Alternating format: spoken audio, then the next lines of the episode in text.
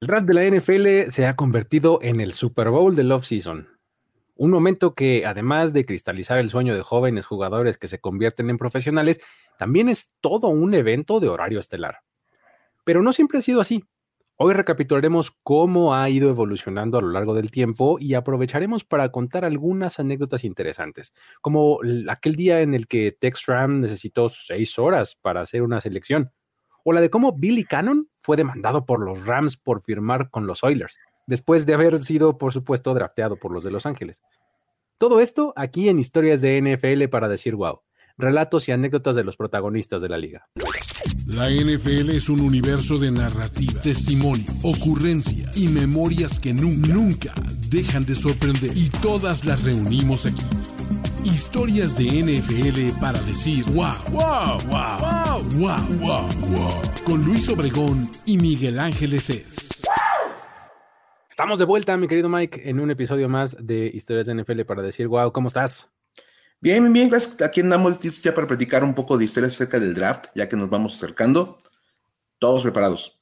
Ya estamos, ¿no? Estamos, a, pues no sé, un poquito más de, un, mes este, de que sea el draft. Entonces, eh, vamos a tratar de platicar de estas historias, justamente de eh, cosas que tienen que ver con este evento para irnos preparando, calentando motores. Y si ustedes son de los que, pues en realidad no ven el draft, no los culpo, ¿no? Este, pero pues lo que queremos aquí es contarles un poquito de historias acerca de eso para ver si les interesa un poco más, ¿no?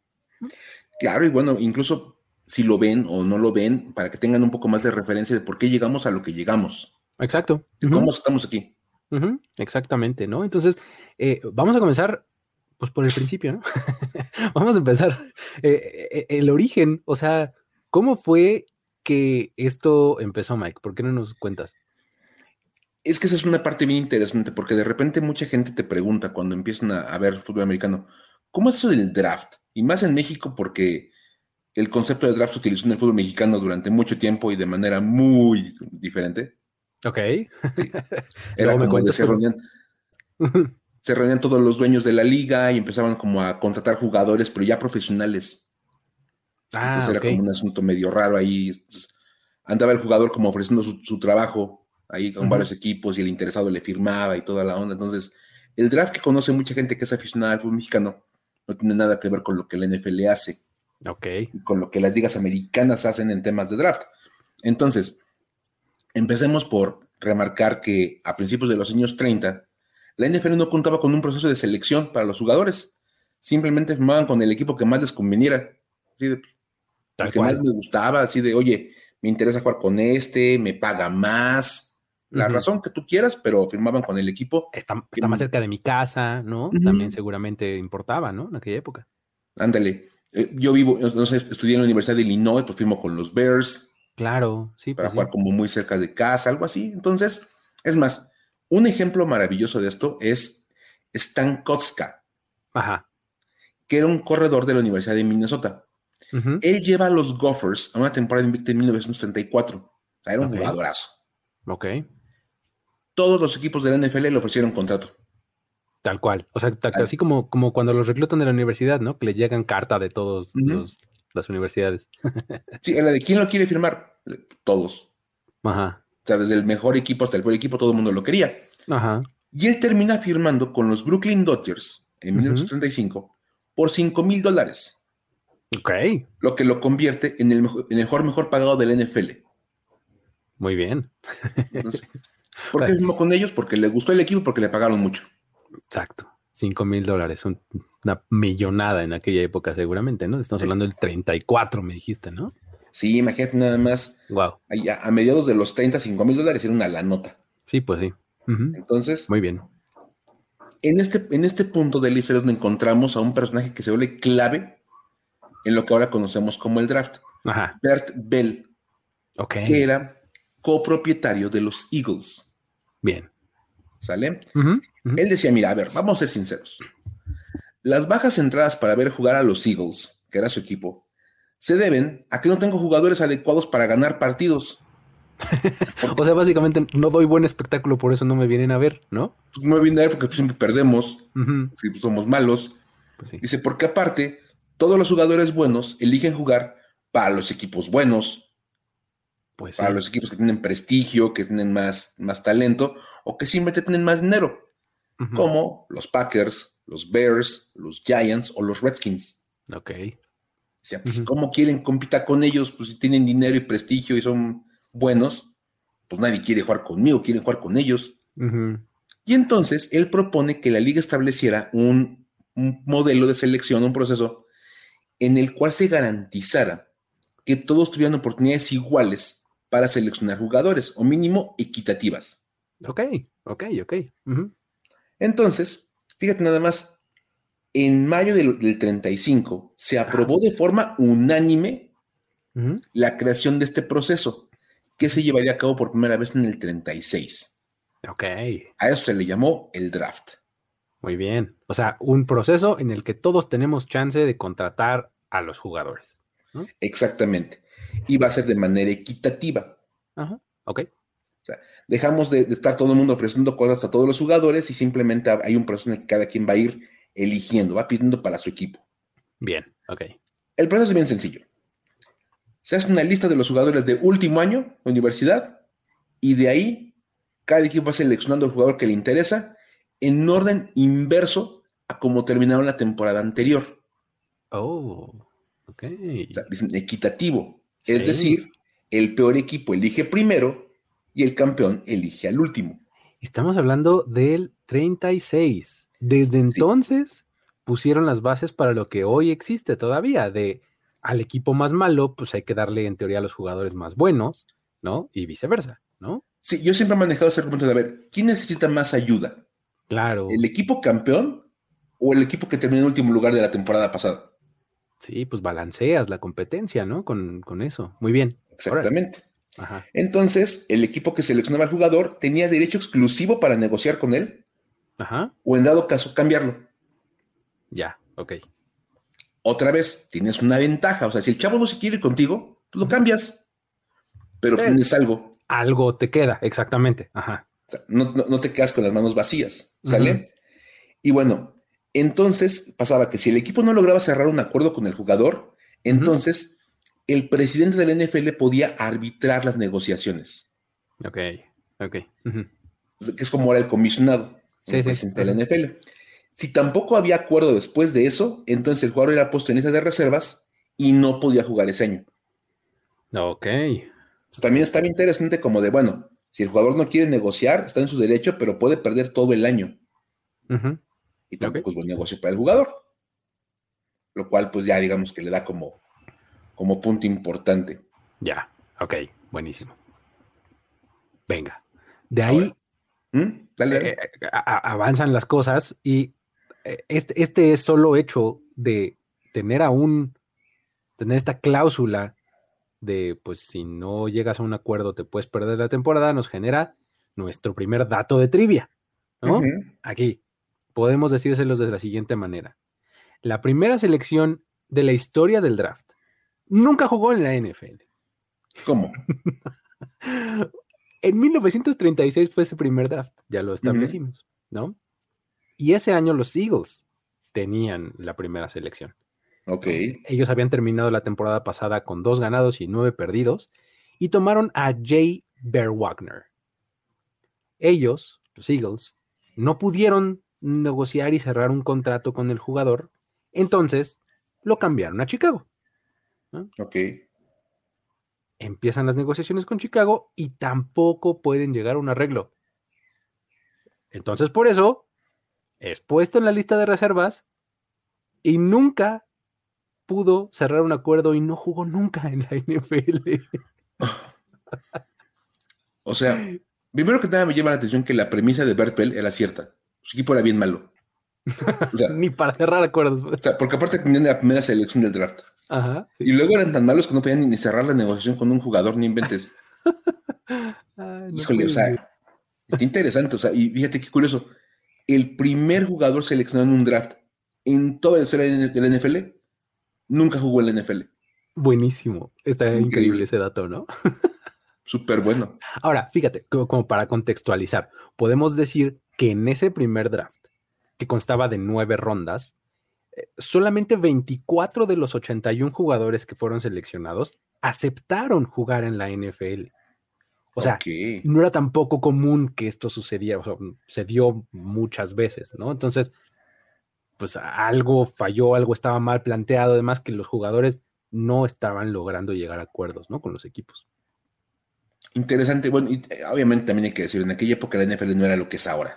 Claro, claro. No era el sueño de los jugadores llegar a la NFL porque era como, uy, qué bárbaro. No, pues había veces que, decías, oye, mejor agarro un trabajo con lo que estudié en la universidad. Claro. Que pues a fin de cuentas es como lo importante y me voy, voy a tener más tarea de, este, laboral a largo plazo y bueno, mejor. Vamos. Claro. Incluso hemos platicado. Un Ryan Fitzpatrick que alguna vez se la pasó dando vueltas por toda la NFL, pudo haber trabajado como en algún banco, alguna cosa por el estilo y es un economista en Harvard. Exactamente, ¿no? ok, entonces tiene sentido que no hayan querido firmar. Ok, ok, ok. Ahora, el asunto es cómo seleccionaban o cómo evaluaban al talento, ¿no, Mike? Porque no nos Es que está bien raro, porque bueno, obviamente los tiempos son muy distintos y muchas veces seleccionaban a los jugadores con base en lo que les contaban. ok.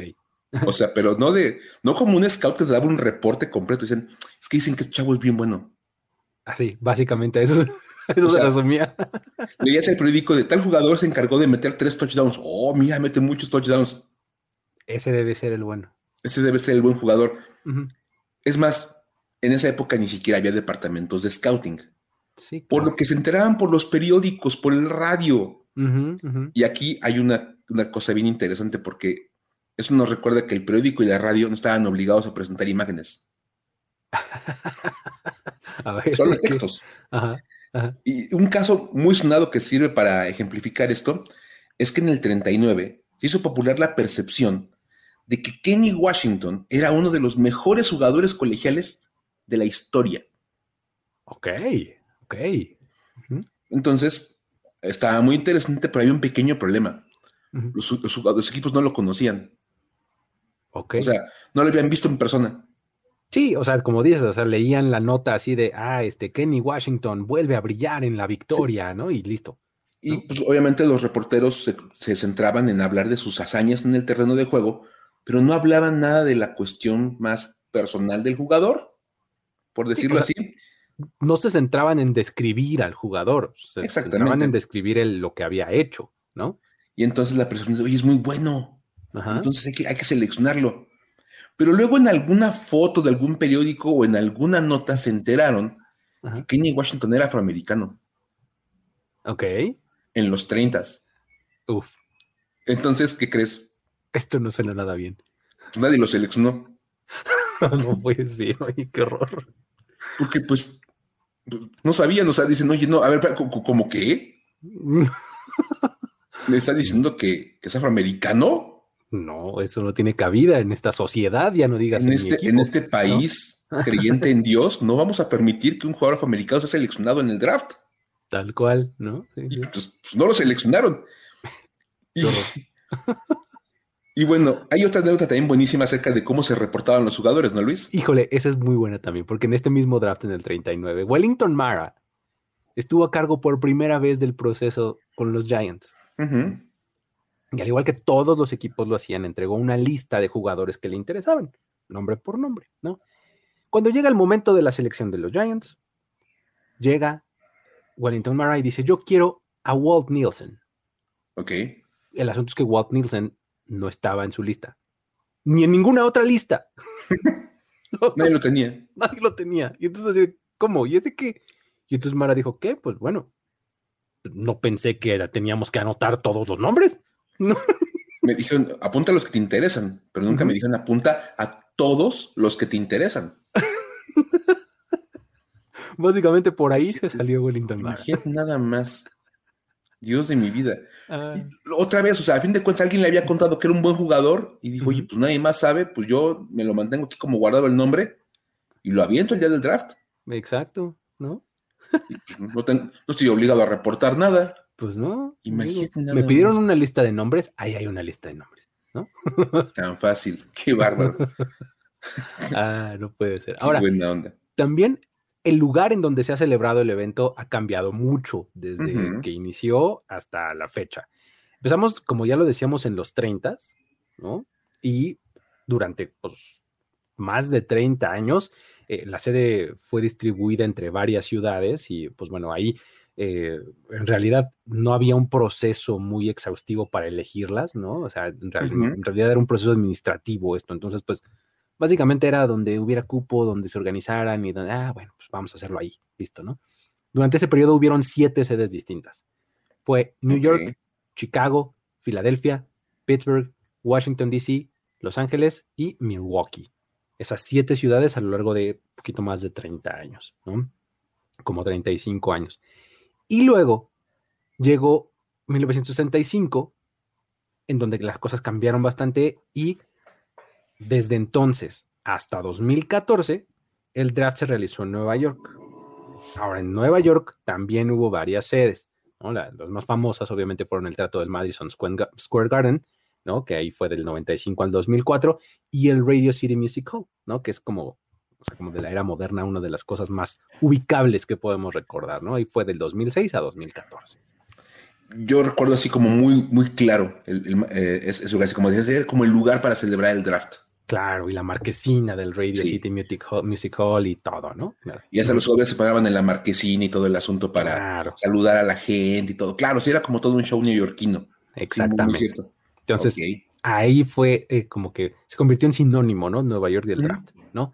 Ahora, a partir de 2015, la NFL comenzó un proceso de asignación de sedes que es muy similar al que sigue con el Super Bowl, donde tienes que presentar una propuesta y haces toda una, como casi casi que una licitación, ¿no? Diciendo todo lo que podrías ofrecer. Y Chicago ganó la primera convocatoria. Entonces, fue sede del draft en 2015 y 2016.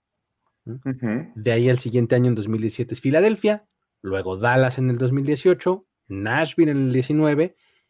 El del 2020 estaba programado para realizarse en Las Vegas, pero fue el año COVID. Entonces fue aquel año en donde vimos al comisionado en su sótano y a todo el mundo conectado por medio de la computadora. Cuando se acabó todo el frasco de Manems. Exactamente, ¿no? Que después ya estaba en su reposet, ¿no? El comisionado. Sí, sí. Comiendo Manems en lo que anunciaba las elecciones, claro, claro. Exactamente, ese fue 2020. Luego en 2021 se van a Cleveland, el año pasado, en 2022, ahora sí lo hacen en Las Vegas. Y este año, 2023, va a ser en Kansas City. ¿no? Ok. Las siguientes dos sedes son a confirmar. En 2024 va a ser en Detroit. Eso ya lo sabemos. Hasta ahí tenemos confirmado porque 2025 todavía no se asigna, pero hay muchos reportes que dicen que podría llevarse a cabo en Green Bay.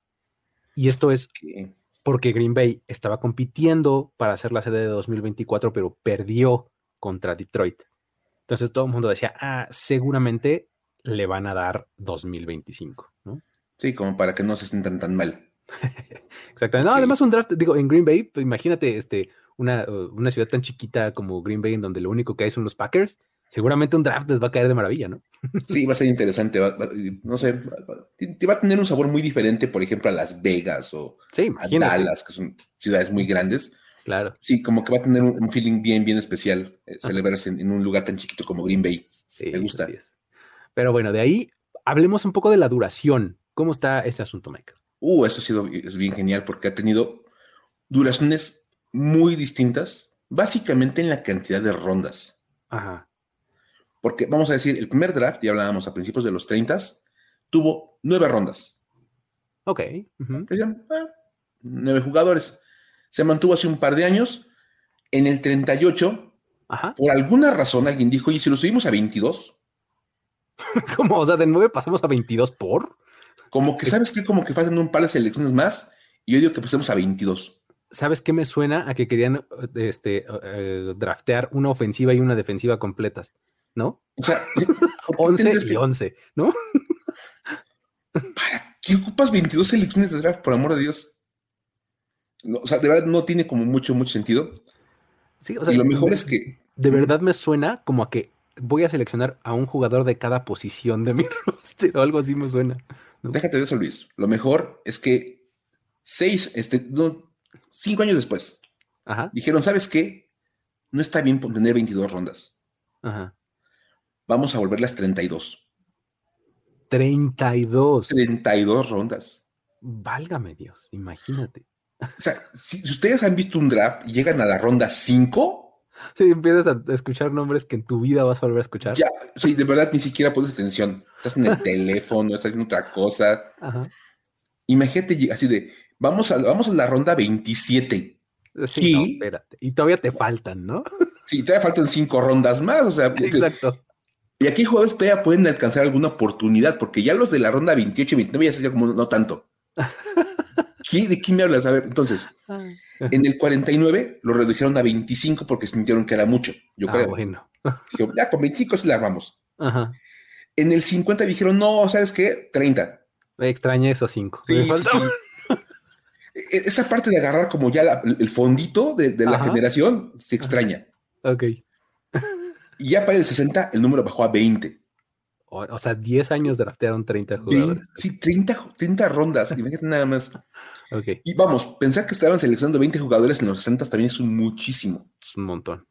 En el 67 dijeron, ¿sabes qué? 17. Ok. Ah, Porque pues Bueno. Ajá. ir recortando. Para el 77 Ujú. volvieron a bajar ahora a 12. Ok. Ya como que en algún momento alguien dijo, ¿y sabes qué? Como que son muchas rondas.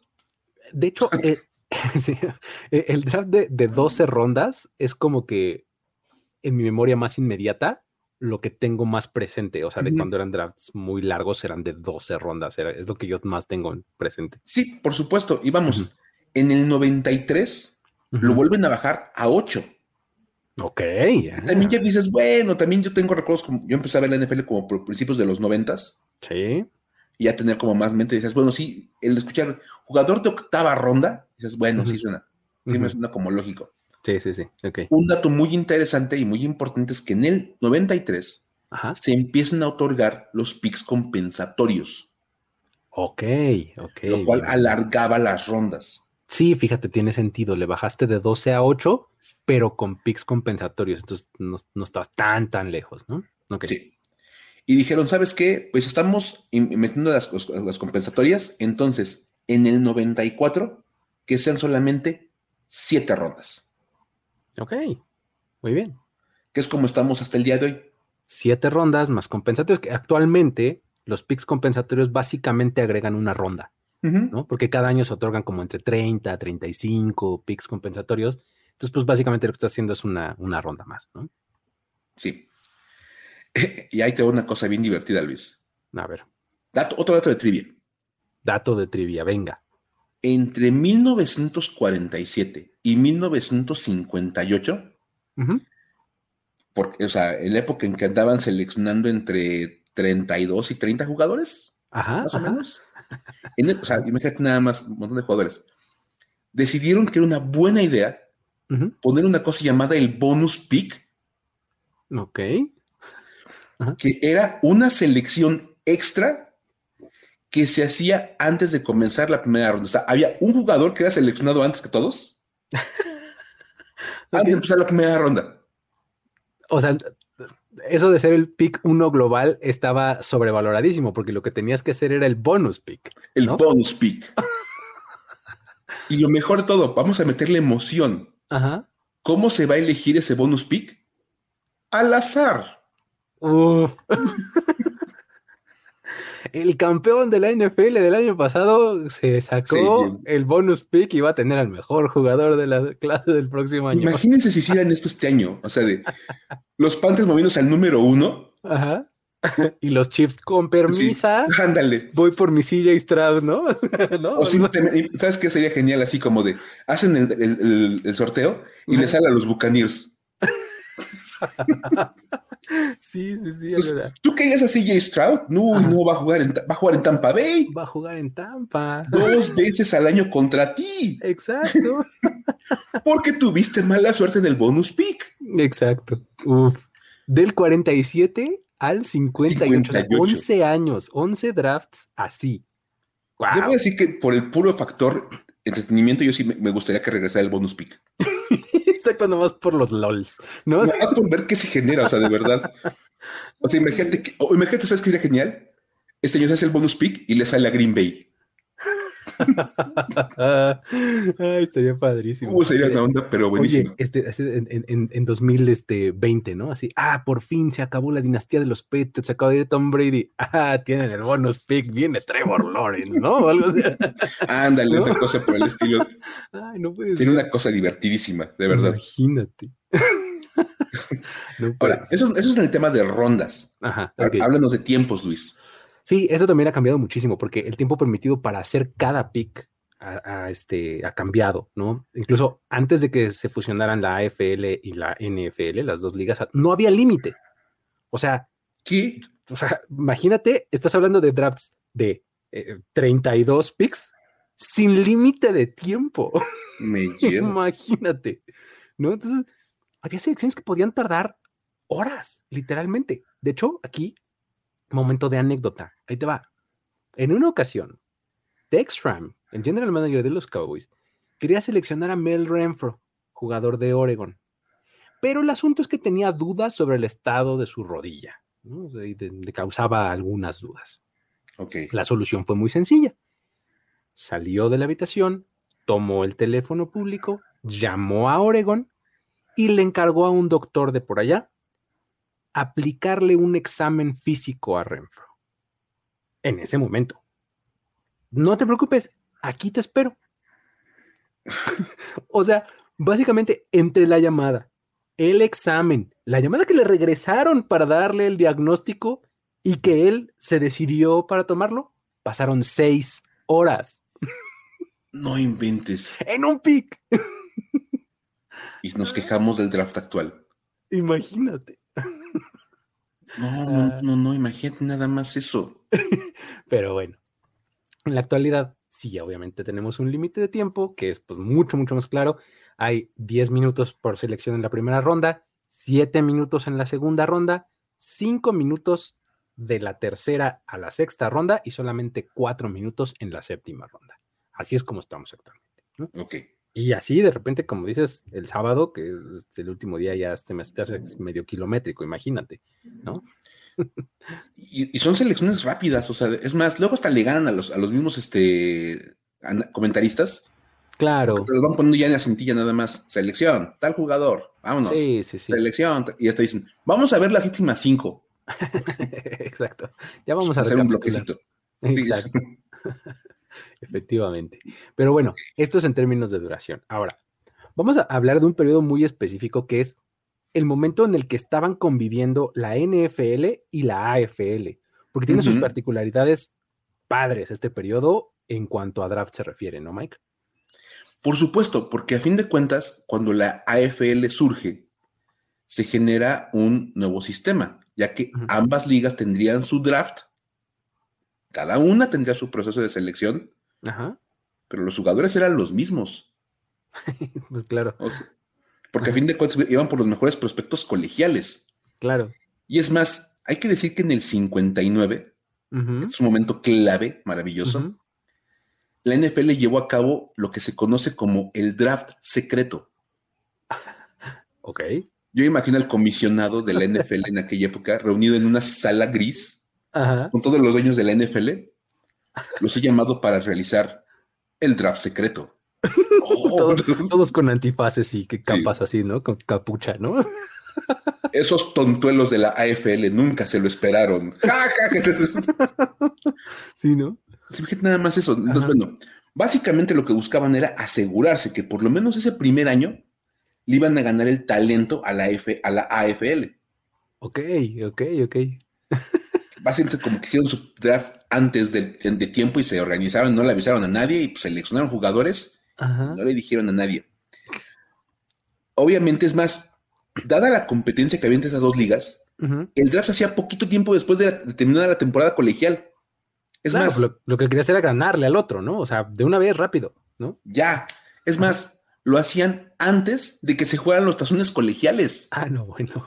o sea, sí, sí le surgía. Ajá. O sea, nada de que así ya pasó el, el- el campeonato nacional y aquí seleccionamos. No, no, juega el Tazón de Larros el primero de enero, seleccionamos en diciembre. En diciembre, véngase, claro. Antes de Navidad ya están seleccionados todos ustedes, porque si no nos ganan. Sí, qué cosa. Es más, por ahí hay un dato muy curioso, ¿no, Luis? Sí, o sea, por ejemplo, ahí, hay, eh, ahí es de donde surge esto de que en, el, en partidos de estrellas, como el East West Game, algunos jugadores usaban ya el casco de su equipo profesional. Esto era como la señal de decir, yo ya fui drafteado por ellos, ¿eh?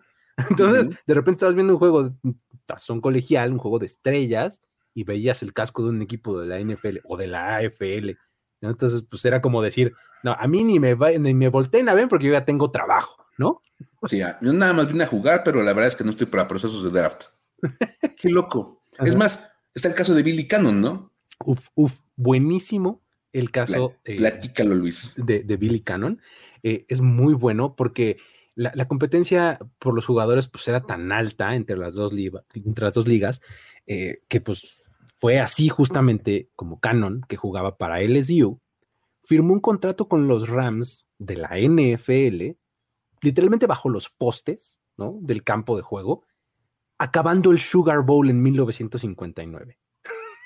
o sea, imagínate la escena, ¿no? Así, el tipo equipado todavía bajo de los postes, firmando un contrato que le estaba acercando en ese momento Pete Russell, que era en ese momento el general manager de los Rams, y un contrato que le ofrecía por tres años y 30 mil dólares, más otros 10 mil de bono por firma, ¿no? Entonces, oh, estaba feliz, ¿no?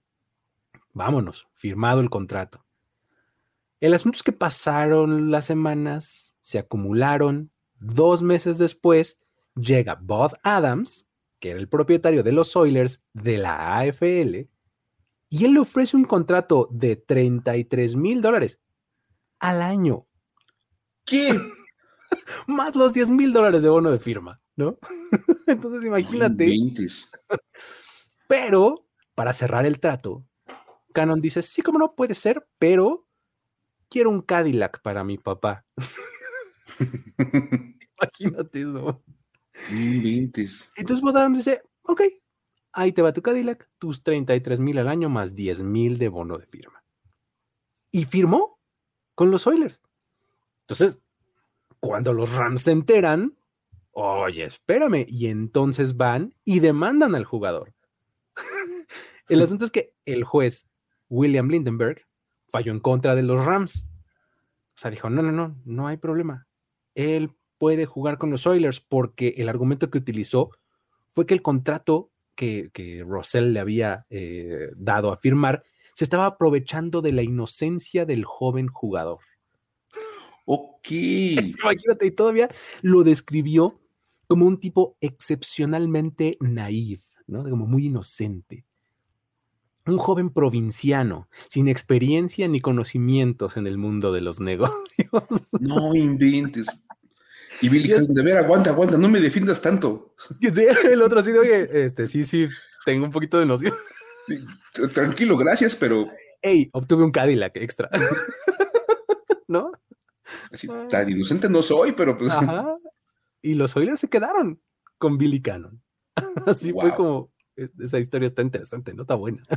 Súper buena, oye, súper, súper buena, me gusta. Así es. Entonces, pues ya finalmente en 1967 se llevó a cabo el primer draft común en donde ya se pusieron de acuerdo las dos ligas y pues bueno, ahí involucraban a las dos en un mismo proceso y ya como que se facilitaron las cosas, ¿no? Pero bueno,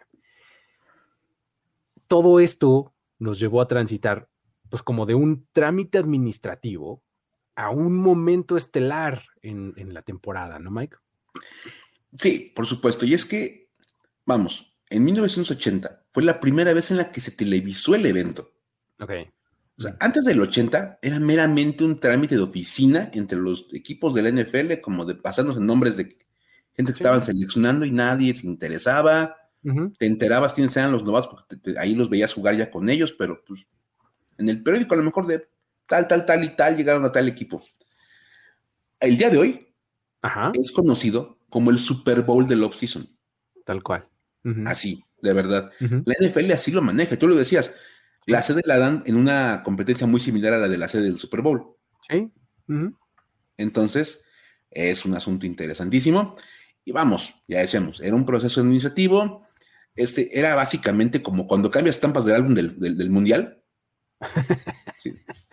Mira, yo tengo, me quedo con este, tú te quedas con este y ya, todo el mundo pone nombres y se acaba el problema. Listo.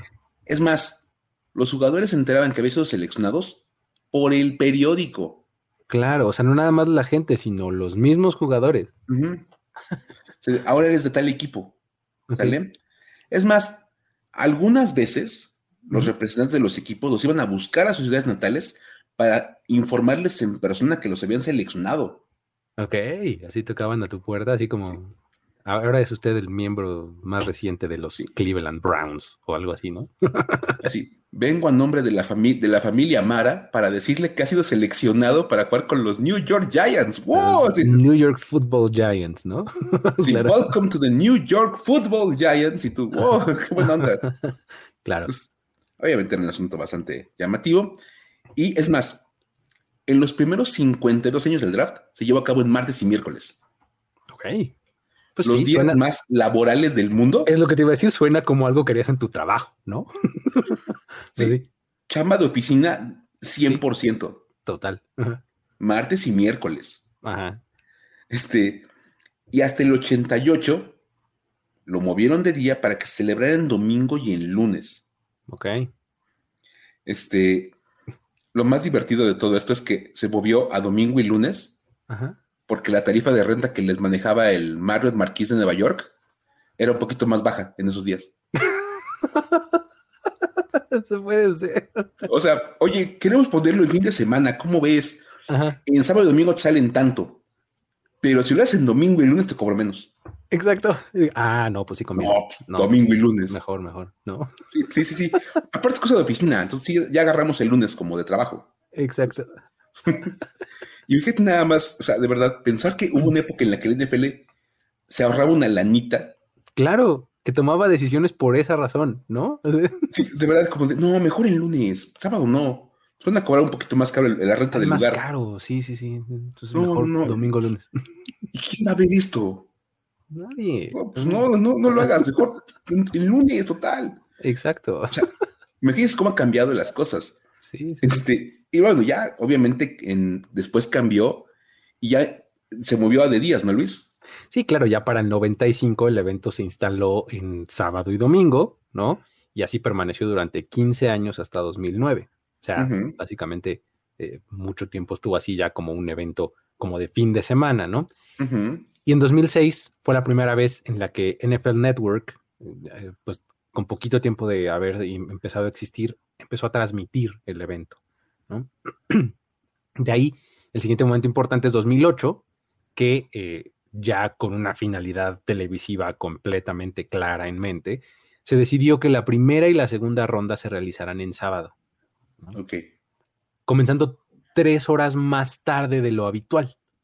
O sea que antes empezaba a mediodía y entonces lo pasaron a las 3 de la tarde, ¿no? Tiempo del este. Y además ya redujeron el tiempo de las elecciones de 15 minutos a 10 minutos en la primera ronda y de 10 minutos a 7 en la segunda, ¿no? Y pues ya el domingo vendrían las elecciones de tercera hasta la séptima ronda, ¿no? O sea, ya estaban pensando más en cómo hacemos esto un poco más compacto, los momentos más atractivos primero, etcétera, ¿no? Entonces, eso fue en 2008. Y en 2010 ya se implementó completamente como un show de prime time en televisión, ¿no? 8 de la noche, tiempo del este, ¿no? Y en un formato en el que el jueves se lleva a cabo únicamente la primera ronda, el viernes la segunda y la tercera y finalmente el sábado van de la cuarta a la séptima. Y pues bueno, hoy ya tú ves el evento y los valores de producción son así dignos de un programa de televisión, ¿no? O sea, cámaras, montaje, iluminación, este, un festival para los fans alrededor en la ciudad, una experiencia, no sé qué, grupos musicales, o sea, un ambiente además con alfombra roja y no sé cuánto, muy digno como de entrega de premios, casi, casi, ¿no? Entonces, ya es como lo tenemos actualmente. ¿Cómo ha cambiado? O sea, me, gusta como eh, haciendo este pequeño recuento. Te das cuenta cómo empezó meramente con un trámite así de vamos, vamos a seleccionar cada quien de 32 jugadores. Exacto. Entre martes y miércoles. Ajá. Para llenar dos días de oficina. Yo creo que por eso lo hacían con 32 jugadores. dos días de chamba. Había que llenar dos días de chamba. Exacto. ¿Cómo justificamos que vamos a estar ocupados martes y miércoles de la próxima semana? Además, tengo que viajar a otra ciudad, entonces, pues sí, ¿no?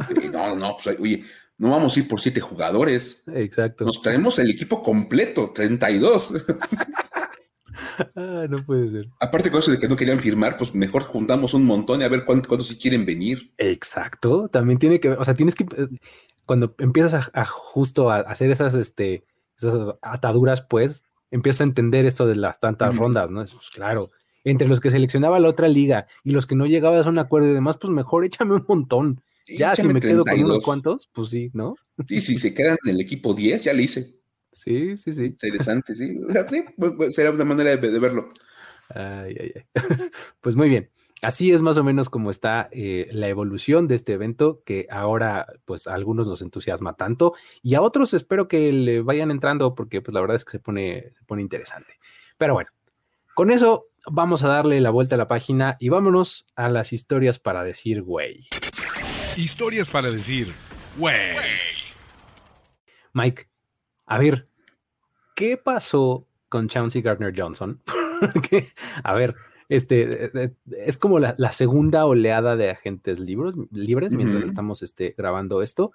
Y como que él entró de esa, pero no de muy buena gana, ¿no? ¿Cómo estuvo? Cuéntanos. Él tenía que haber sido de la primera, de la primera oleada de agentes libres. Sí, claro. Y terminó siendo como la joya de la segunda ola. Ajá como dices, contra su voluntad y a su pesar. Exacto. Vamos a ser sinceros.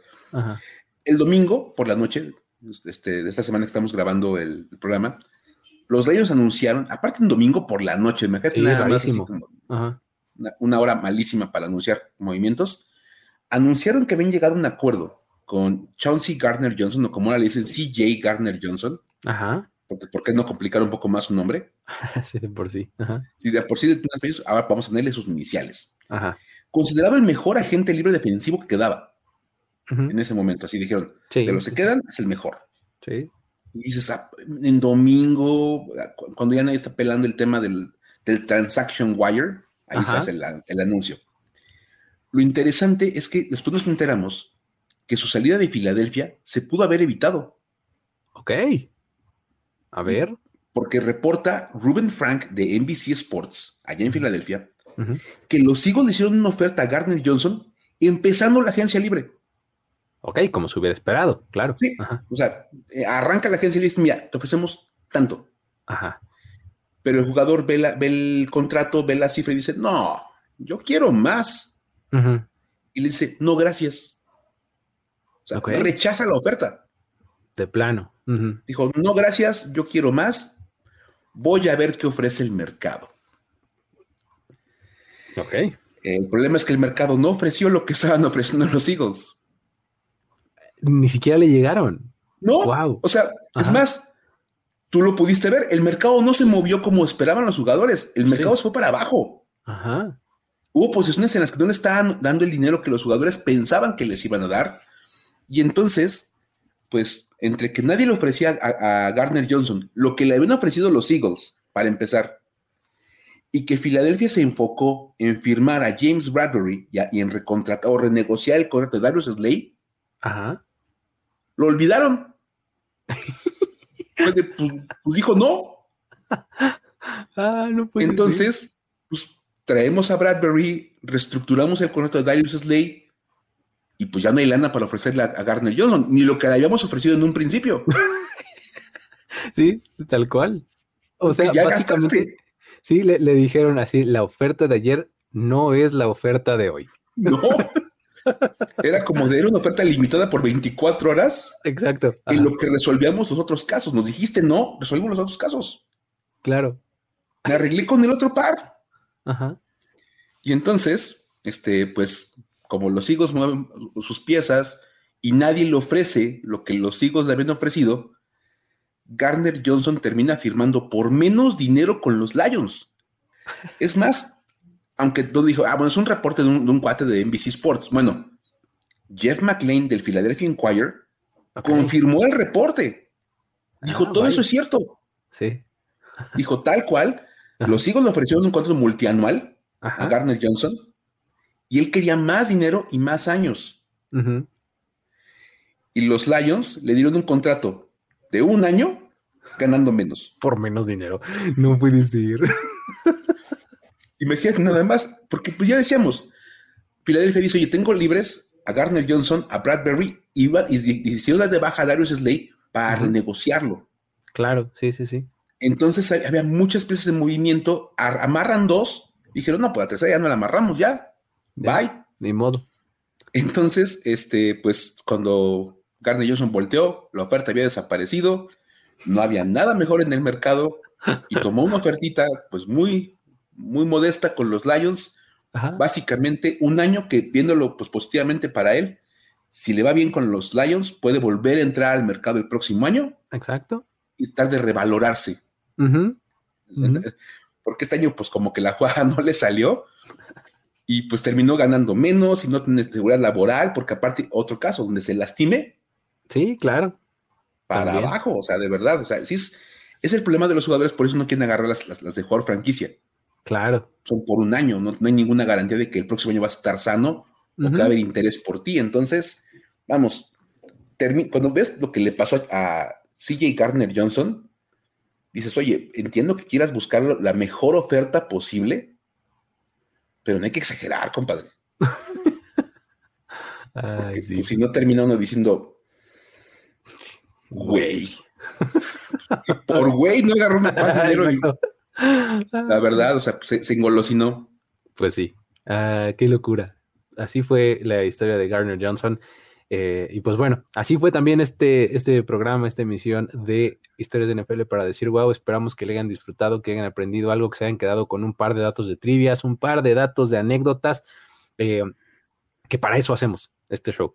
Y si ustedes tienen algo, algún tema, alguna historia que quieran que contemos, échenosla. Eh, Twitter es la mejor manera, arroba el buen Luigi, arroba F bajo escopeta es la mejor forma de encontrarnos.